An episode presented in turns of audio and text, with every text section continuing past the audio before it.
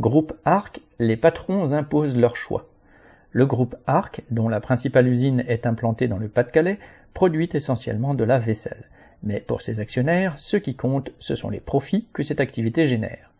L'année a été marquée par une explosion des coûts de l'énergie. Face à cela, la direction de l'usine a décidé de fermer la moitié de ses fours pendant l'hiver, dont un définitivement. Deux fours sont de nouveau à l'arrêt depuis avril.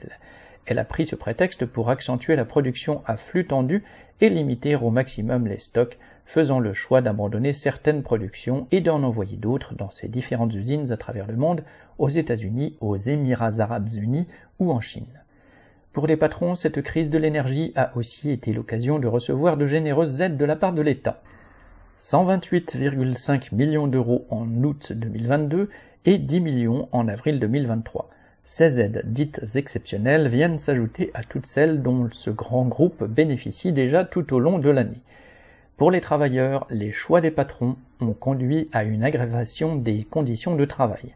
Avec la fermeture des fours, les travailleurs de secteurs entiers ont été envoyés ailleurs dans l'usine en étant prévenus au dernier moment et sans que rien n'ait été prévu pour les accueillir dans leur nouveau secteur.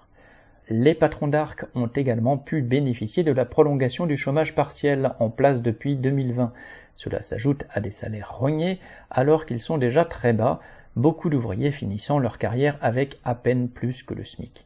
Et depuis un an, 300 postes de CDI ont été supprimés, faisant passer l'effectif de l'usine à 4300 salariés. Cela s'est fait sans plan social, par le non-remplacement des départs en retraite, par le licenciement pour inaptitude de travailleurs abîmés par l'exploitation, et aussi par une politique de sanctions à tous les niveaux conduisant à des licenciements et à des démissions. Les patrons font payer les travailleurs pour faire face aux contradictions et aux absurdités de leur propre système dont il faut se débarrasser. Correspondant lutte ouvrière.